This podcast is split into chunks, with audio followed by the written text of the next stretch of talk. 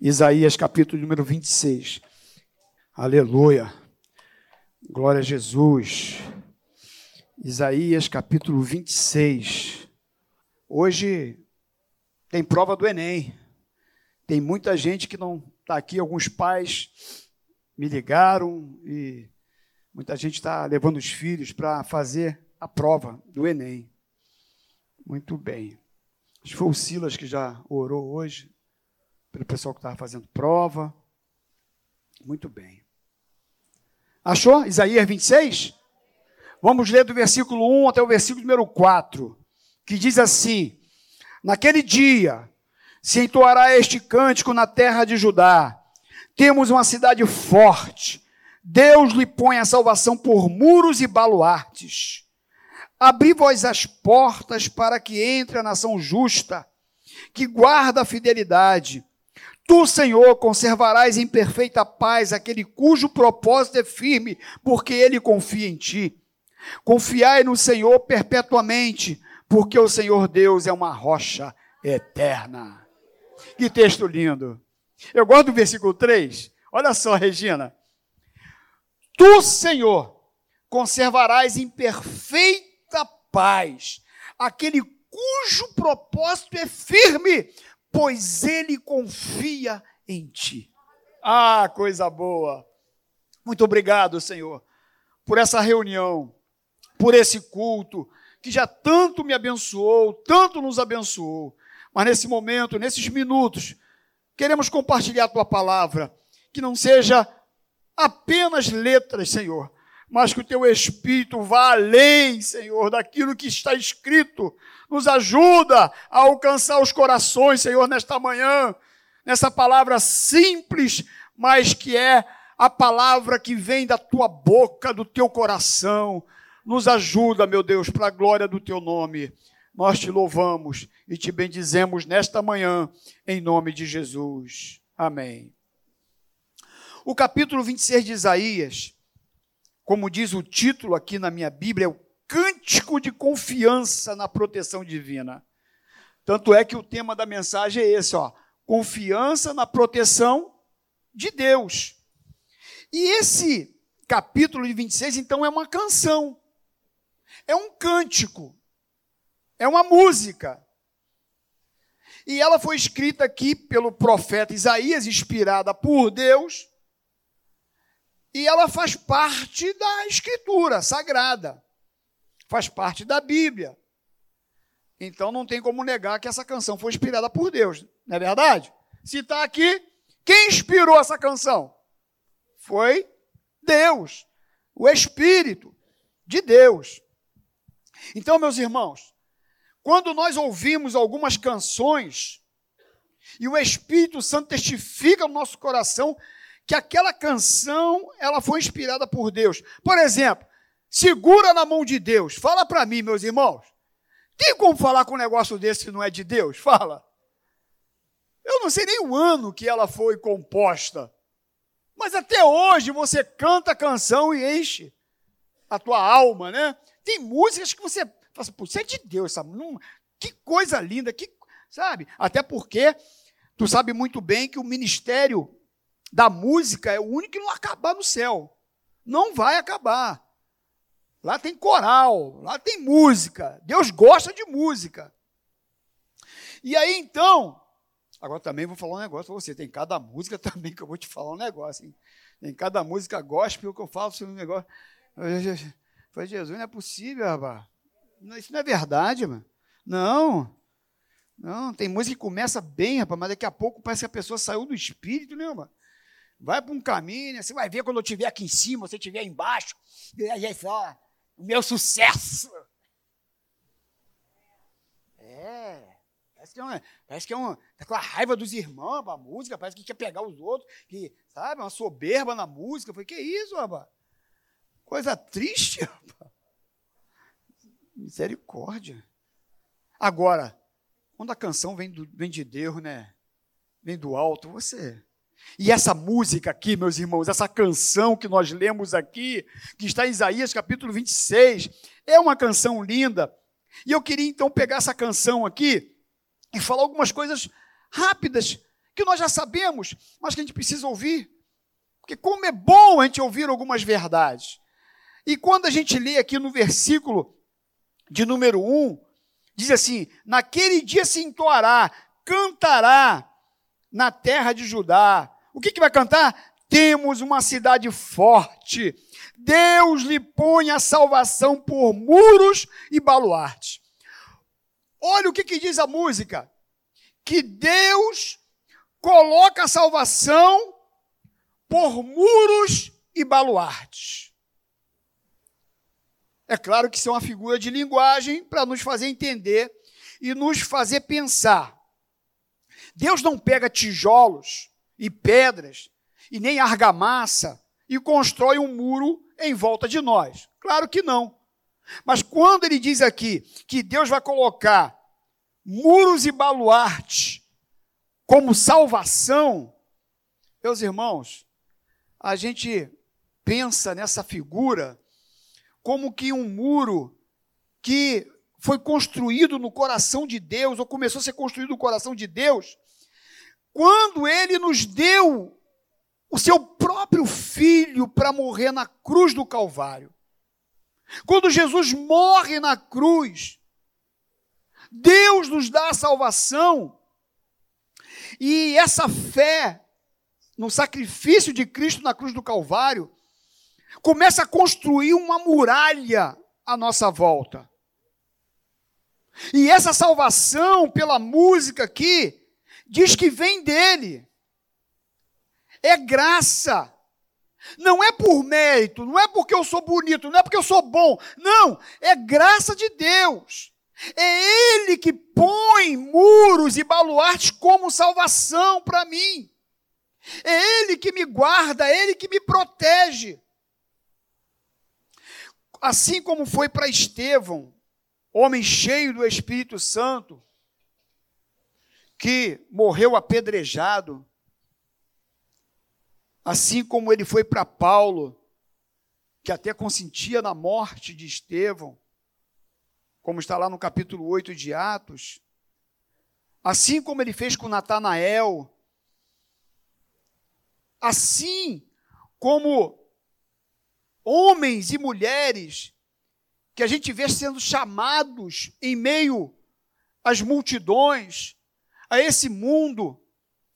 E eu olho para você aqui nessa manhã e te vejo aqui sentadinho aqui nessa manhã, e vejo em cada rostinho aqui o privilégio de poder receber a salvação de Deus, a salvação de Jesus, dele ter colocado um muro e baluarte em volta de você, porque a salvação é isso. É como se alguém tivesse perdido no meio de uma bagunça tremenda, todo mundo distante de Deus, e Ele vai te envolve com esse muro, com essa salvação linda que vem dele. E eu falei de Estevão, falei aqui de Paulo, homens que sofreram, que viveram dramas, mas que Deus estava com eles em todo instante, em todo momento. Não pense você que eles estavam só. O ladrão da cruz. É. Imagina, o ladrão na cruz obteve a salvação de Deus. Mas essa construção maravilhosa, ela é algo fantástico. Muros e baluartes. Interessante. E que o que faz a diferença entre essas pessoas é simplesmente a fé no sacrifício de Cristo, fé na cruz, fé no sangue, fé naquele, como diz lá em Hebreus 12, versículo 2, olhando firmemente para o autor e consumador da minha fé, ou da fé, que é Jesus. Assim como Martim Lutero, que mesmo tendo uma vida piedosa, só entendeu a salvação quando entendeu a palavra. Ele diz assim, ó, Romanos 1,17, isso é Paulo repetindo o que Lutero leu lá quando Abacuque disse: visto que a justiça de Deus se revela no Evangelho de fé em fé, assim como está escrito: o justo viverá pela fé. Fé em Jesus. Então eu preciso entender uma coisa aqui, meus irmãos: que eu não produzo salvação. Aliás, eu não produzo salvação nem na minha vida, nem na vida de ninguém. E tem pessoas que se enganam, porque pensam porque pregou, pensam porque evangelizou, ele produziu salvação na vida de alguém. Não! Nós só somos uma ferramenta na mão de Deus. Porque quem convence o homem do pecado, da justiça e do juízo é o Espírito Santo. Por isso que quando alguém se converter, tu pregando, não pense que você que deu salvação a alguém. Não! Não deu. Você foi um instrumento nas mãos de Deus e glória a Deus por isso. Ser um instrumento na mão de Deus. A EBD não produz salvação. A igreja não produz salvação. Só Deus pode dar salvação através do Espírito Santo. Ele convence o homem. No versículo de número 12 diz assim, ó, olha o capítulo 26, tua Bíblia está aberta? Olha o que diz no versículo 12. Senhor, concede-nos a paz, porque todas as nossas obras tu as fazes por nós. Coisa linda, né? Senhor, nos dá paz, porque todas as nossas obras, tuas fazes. É Deus que faz a obra por nós. Ele que trabalha por nós. É Ele que realiza por mim e por você. Salvação não é perder. Outra coisa, não pense você que porque você falhou, você perdeu a salvação. Ninguém está salvo hoje e amanhã está sem salvação. Não. Até porque eu tenho um intercessor, eu tenho um advogado. Se eu pequei, eu posso pedir perdão. E eu vou alcançar o perdão. Tem gente que peca e se afasta de Deus. Faz igual Adão. Se esconde atrás das árvores. Deus procurando Adão, cadê Adão? Onde você está, Adão? Deus não sabia? Sabia. Mas ele estava se escondendo de Deus. Tem gente que é assim, porque o pecado também traz vergonha, a gente sabe. Traz peso.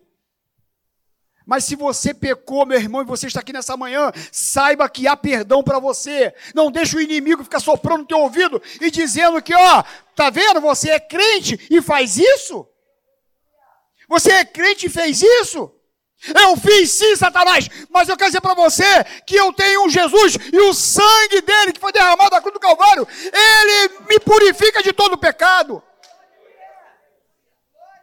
Não deixa a acusação te levar para longe de Deus.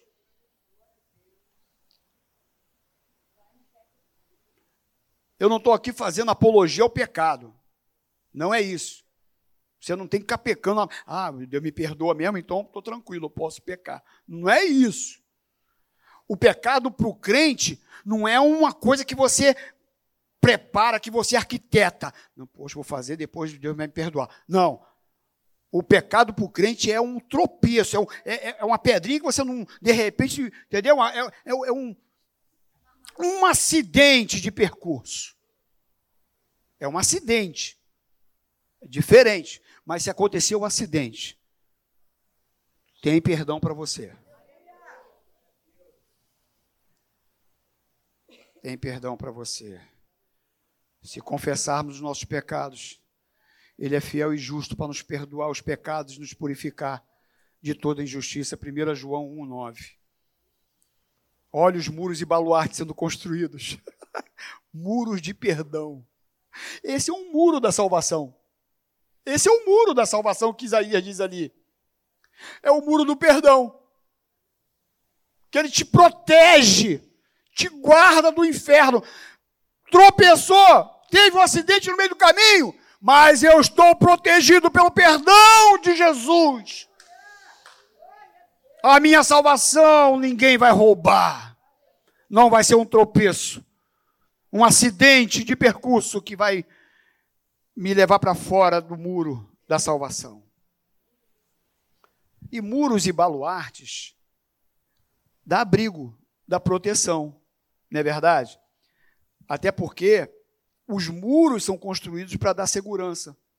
As casas têm muros, portões, câmeras, por causa dos bandidos, dos inimigos que querem roubar os seus bens e até fazer mal a você.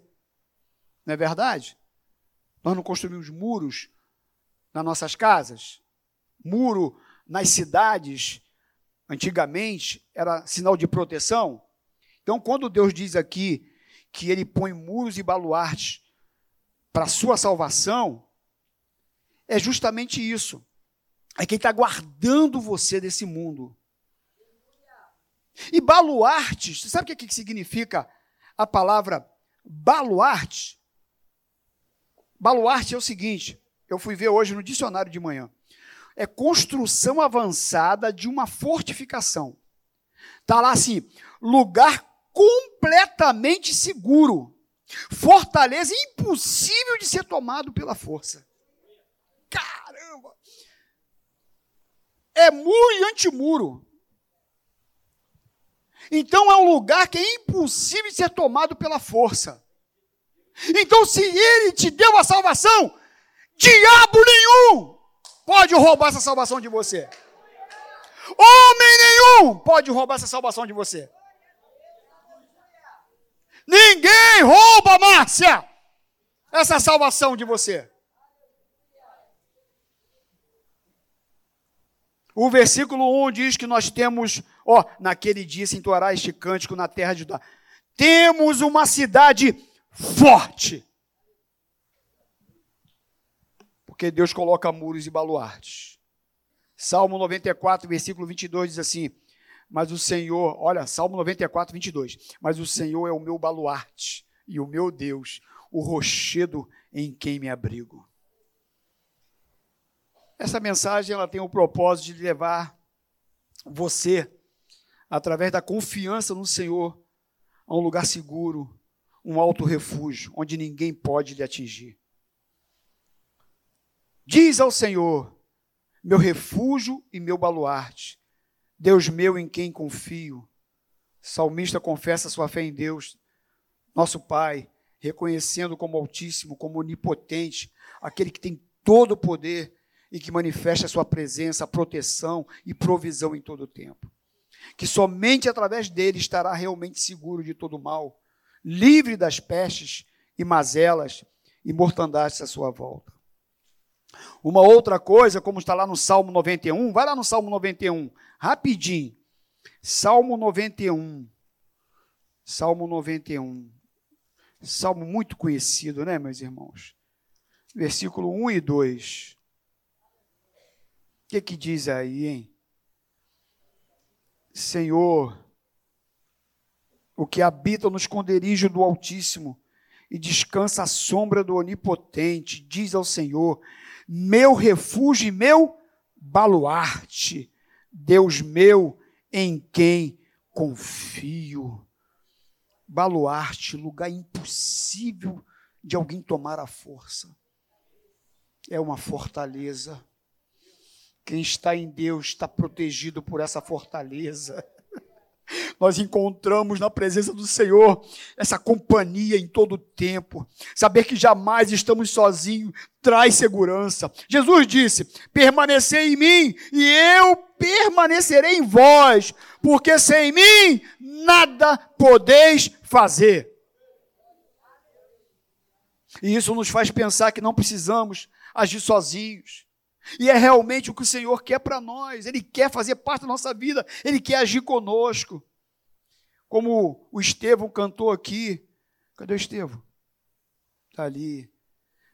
É uma presença real, Estevão. A presença de Deus ela é real. Não é uma ficção. Não é algo imaginário da nossa cabeça, não. Ele é real na nossa vida. É uma verdade não é um imaginário humano, fruto de delírio. O nosso Pai revela a sua presença nas circunstâncias, nos detalhes, nos caminhos da nossa vida, até mesmo quando não sentimos conosco, Ele está lá presente. Até quando parece que você não está sentindo nada, Ele está com você. E aí Ele manifesta o seu amor, a alegria, a paz, nos fazendo conhecer a sua bondade seu cuidado. O próprio Senhor Jesus declara numa situação de abandono, de solidão, né? João 16, 32. Se você quiser anotar, depois tu lê em casa, para a gente acelerar aqui por cada hora. Diz assim: Eis que vem a hora e já é chegada, e sereis dispersos, cada um para sua casa, e me deixará só. Contudo, não estou só, porque o Pai está comigo. Jesus, naquele momento de aflição, que ele ia para a cruz, ele falou assim: ó, vocês vão me deixar só. Vocês vão ser dispersados. Mas mesmo que eu esteja só, eu não estou só. Porque Deus está comigo. Porque o meu Pai está comigo. Amigos podem te abandonar. Pessoas podem te abandonar. Família pode te abandonar. Mas Deus, Ele nunca, nunca vai te abandonar. Nunca. Ele sempre estará com você. Uma outra coisa é que ele nos protege contra o mal. Salmo 91, versículo 3 e 4. Olha o que ele diz: Pois ele te livrará do laço do passarinheiro e da peste perniciosa, cobrir-te-á com as suas penas, e sob as suas asas estará seguro. A sua verdade é pavês e escudo. Quando nós olhamos para a cidade que vivemos, né, meus irmãos, a gente espera segurança e percebemos que aqueles que deveriam nos proteger estão numa situação pior do que aqueles que deveriam ser protegidos. Não tem salário digno, não tem armamento que deveria ter, não tem condição de trabalho, e daí, o que fazer? É justamente essas questões, ou essa questão que o salmista aborda aqui. E ele encontra a sua resposta na onipotência do Altíssimo Deus, que declara: O Senhor é o meu refúgio. O Senhor é meu refúgio, é Ele quem me protege, Ele guarda a minha vida, por isso não temerei mal algum.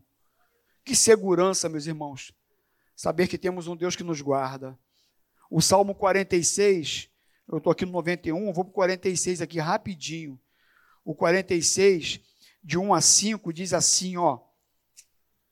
Deus é o nosso refúgio e fortaleza, socorro bem presente nas tribulações. Portanto, não temeremos, ainda que a terra se transtorne, os montes se abalem no seio dos mares, ainda que as águas tumultuem e espumejem, e na sua fúria os montes estremeçam. Há um rio cujas correntes alegram a cidade de Deus, o santuário das moradas do Altíssimo. Deus está no meio dela, jamais será abalada. Deus ajudará desde antemanhã. E esse é o segredo para vencer o medo em qualquer situação. Saber que o Deus Todo-Poderoso é o nosso refúgio e fortaleza, socorro bem presente nas tribulações. É saber que um terremoto não pode abalar Deus, uma enxurrada de lama não consegue eliminar a força dele, um furacão não consegue competir com o braço poderoso de Deus. Aliás, nada se compara ao poder de Deus. Como diz o salmista, Deus está no meio dela, jamais será abalada. Deus ajudará desde até amanhã. E nessa cidade tem provisão, sabe, meus irmãos? Porque você está lendo aqui Isaías, você pode voltar para Isaías capítulo 26, e você vai lendo o texto, e você vai vendo que nessa canção, ele vai te mostrando, sabe, a provisão dele uma cidade forte. Abra as portas, porque o Senhor estará na cidade com você, diz aqui o texto. E aí, meus irmãos, quando a gente vai para Jesus, para os evangelhos, em Mateus capítulo 6, no versículo 25 ao 34, Mateus, vamos lá, rapidinho, Mateus 6. Vamos folhear um pouquinho a Bíblia. Mateus 6, capítulo 25 a 34, que diz assim: Olha, por isso vos digo, não andeis ansiosos pela vossa vida, quanto ao que haver de comer ou beber, nem pelo vosso corpo, quanto ao que haver de vestir. Não é a vida mais do que o alimento, e o corpo mais do que as vestes? Observai as aves do céu, não semeiam, não colhem, nem ajuntam os celeiros, contudo vosso Pai Celeste as sustenta. Porventura, não valei vós muito mais do que as aves? Qual de vós, por ansioso que esteja, pode acrescentar um côvado ao curso da sua vida? E porque andais ansiosos quanto ao vestuário, considerai como crescem os lírios do campo, eles não trabalham nem fiam. Eu, contudo, vos afirmo que nem Salomão, em toda a sua glória, se vestiu como qualquer deles. Ora, se Deus veste assim a erva do campo, que hoje existe e amanhã é lançada no forno, quanto mais a vós outros, homens de pequena fé. Portanto, não vos inquieteis dizendo que comeremos, que beberemos, ou com que nós vestiremos, porque os gentios é que procuram todas essas coisas, pois vosso Pai Celeste sabe que necessitais de todas elas. Buscai, pois, em primeiro lugar o seu reino e a sua justiça, e todas estas coisas vos serão acrescentadas. Portanto, não vos inquieteis com o dia de amanhã, pois o amanhã trará os seus cuidados, basta o dia o seu próprio mal. E isso aqui, meus irmãos, é palavra de Jesus para os discípulos e para aquela multidão que estava ouvindo ele lá no Sermão do Monte. E nesta manhã, talvez você tenha chegado aqui com seu coraçãozinho inquieto, ansioso, preocupado. Saiba que Deus está como muro e baluarte ao seu redor, cuidando de você. Porque o meu Deus, o seu Deus, é um Deus de provisão. Eu não posso esquecer isso, Regina. Porque tem hora que eu começo a colocar o meu coração no, na, na preocupação, na necessidade, na dificuldade, no país, nos homens, no sistema, e isso traz angústia para dentro de nós.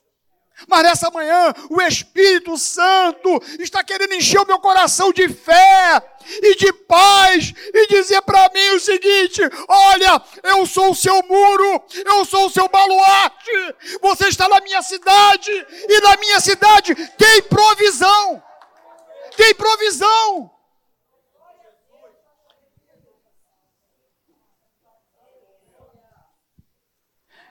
E esse negócio de rio é um negócio importante, né?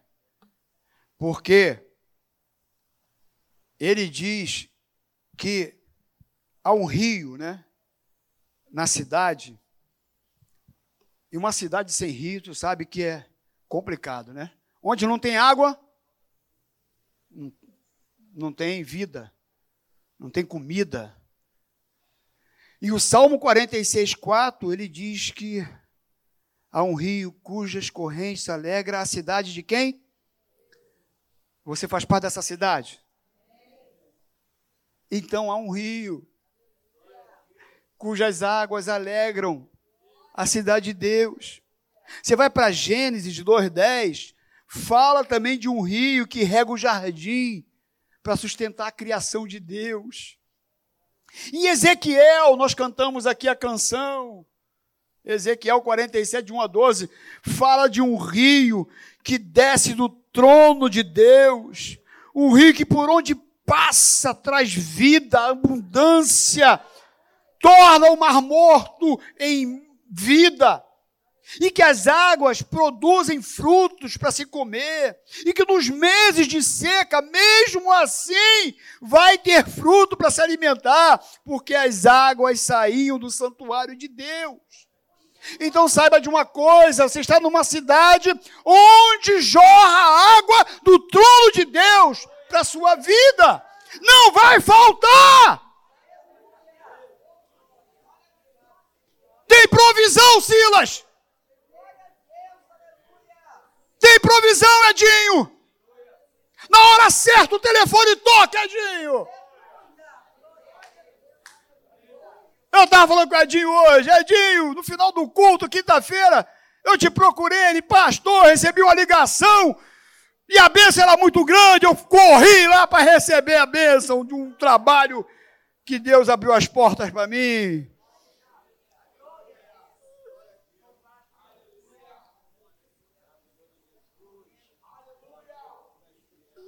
Não vai faltar alimento, meus irmãos. Não vai faltar recurso. Mas eu preciso permanecer na cidade de Deus. Quantas experiências temos da provisão de Deus. Conseguimos, mesmo que não seja no momento, mas logo depois vemos o quanto o Senhor nos sustentou. Às vezes, na hora da situação, a gente não consegue enxergar, sabe, o cuidado, o agir de Deus, a gente não consegue ver o bem de Deus. E há uma diferença, sabia? Até porque a Bíblia diz isso, lá em Jeremias, diz que, que o homem que não confia em Deus, Jeremias 17, que ele é como um arbusto solitário no deserto. Se eu não me engano, é 17, 5, 6 ou 7, está aí. Ele disse que, que o homem sem Deus, ele é como um, um, coração, um arbusto solitário no deserto. Ele não vem quando a bênção de Deus vem. É 7? 17, 7? 17, 6. E é isso, meus irmãos. As pessoas que não têm Deus não conseguem ver o cuidado de Deus. Ele não consegue perceber a bênção de Deus. Eu escutei uma, uma piadinha ontem, eu vou contar aqui. Jesus, ele veio num SUS desse aí da vida aí.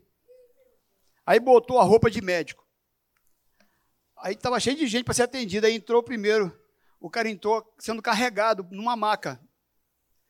Aí Jesus de roupa de médico, né? Falou assim: pega a tua, a tua maca, bota debaixo do braço e anda, vai embora. O cara pegou a maca e saiu.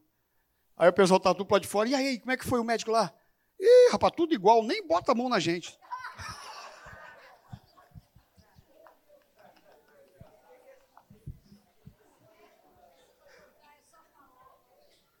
As pessoas não conseguem perceber a bênção de Deus. Sempre tem algo para reclamar. É tudo igual. Não é igual, não. Basta uma palavra. Não reparou o milagre nele. Ele mesmo não percebeu o que aconteceu na vida dele. Tem gente que não consegue ver o agir de Deus. Meu irmão, está tudo difícil. Deus está te carregando no colo. Se você está de pé, é porque Ele está te sustentando.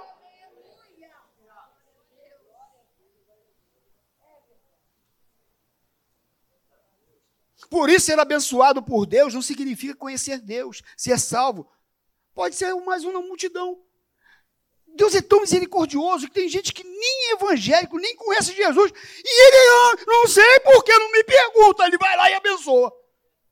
Só que ele às vezes não consegue enxergar a bênção de Deus. Agora, eu que tenho o Espírito Santo, que conheço o meu Deus, eu tenho que sair daqui nessa manhã confiando na proteção dele, sabendo que ele está cuidando de mim. Temos uma cidade forte porque Deus lhe põe salvação por muros e baluartes. Nesta cidade você tem relacionamento, intimidade, porque Deus está no meio dela. Quem está nessa cidade tem alegria da presença do Espírito Santo de Deus. Versículo 15 diz assim, ó. Versículo 15 do capítulo 26 de Isaías. Tu, Senhor, aumentaste o povo, aumentaste o povo e tem sido glorificado pecado, a todos os confins da terra dilataste. O que está dizendo aí, meus irmãos? Tu tens sido glorificado. Só glorifica Deus quem reconhece quem Ele é. Só glorifica Deus quem tem intimidade com Ele. Tu tens sido glorificado, porque a palavra glorificar é como a palavra embelezar. O que, que significa a palavra embelezar? Por exemplo, a Ana é uma excelente cabeleireira. Às vezes ela posta, posta lá no Instagram, eu vejo. Entra uma mulher bonita. Aí a Ana vai.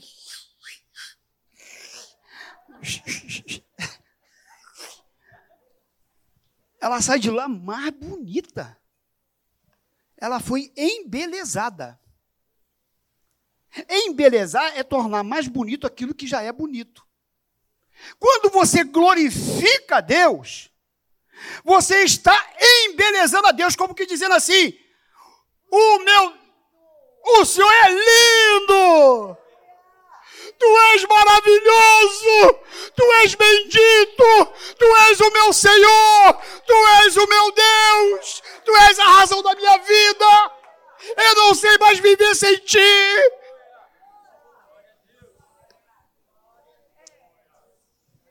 Você tem aí na boca uma palavra para embelezar.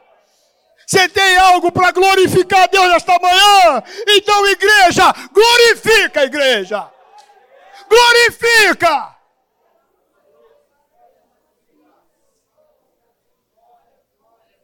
Glorifica Deus nessa manhã. Exalte o nome dele nessa manhã.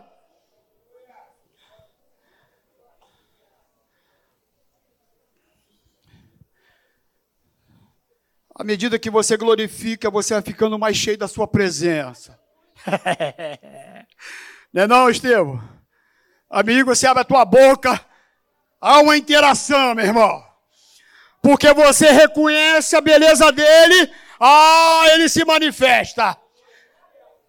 Ele gosta de adorador. E ele está procurando ele está procurando aquele que o adora em espírito e em verdade. Ele está procurando. Será que ele pode encontrar aqui nessa manhã adoradores? Será que tem adoradores aqui nesta manhã?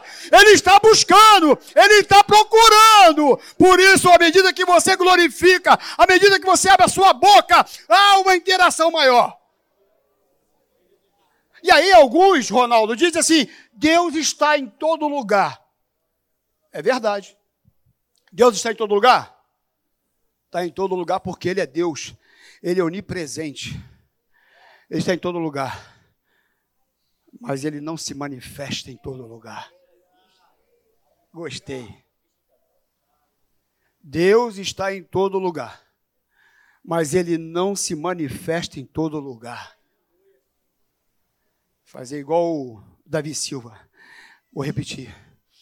Ele está em todo lugar, mas ele não se manifesta em todo lugar.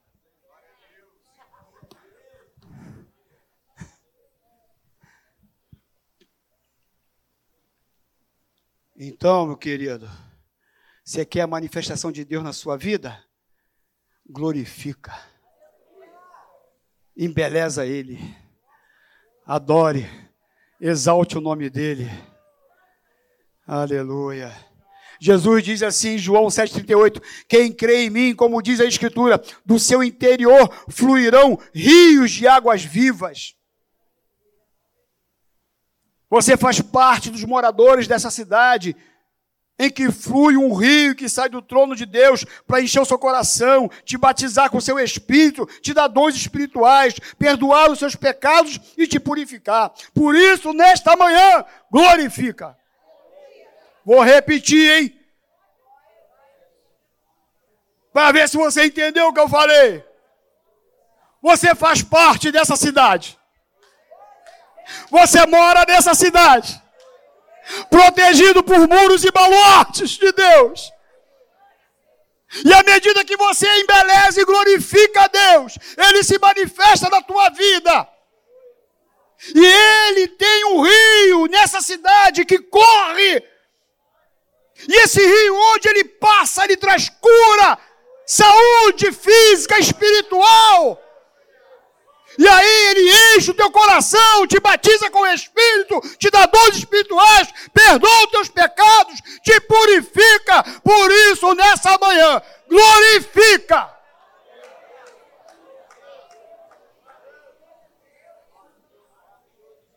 Há um rio cujas correntes alegram a cidade de Deus, e Deus está no meio dela.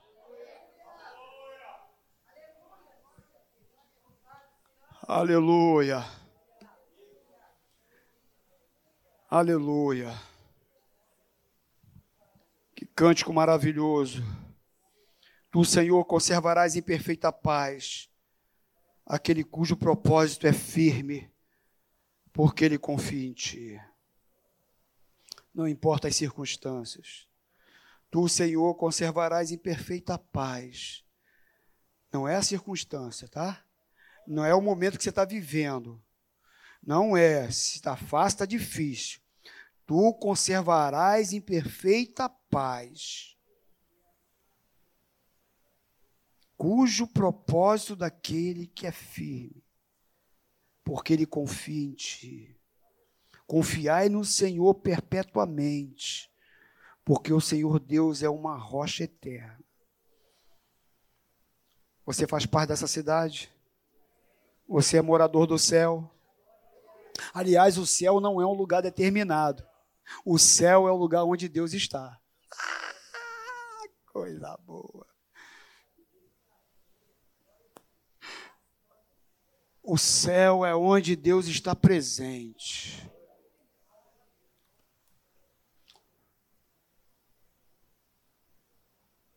Permaneça na cidade de Deus.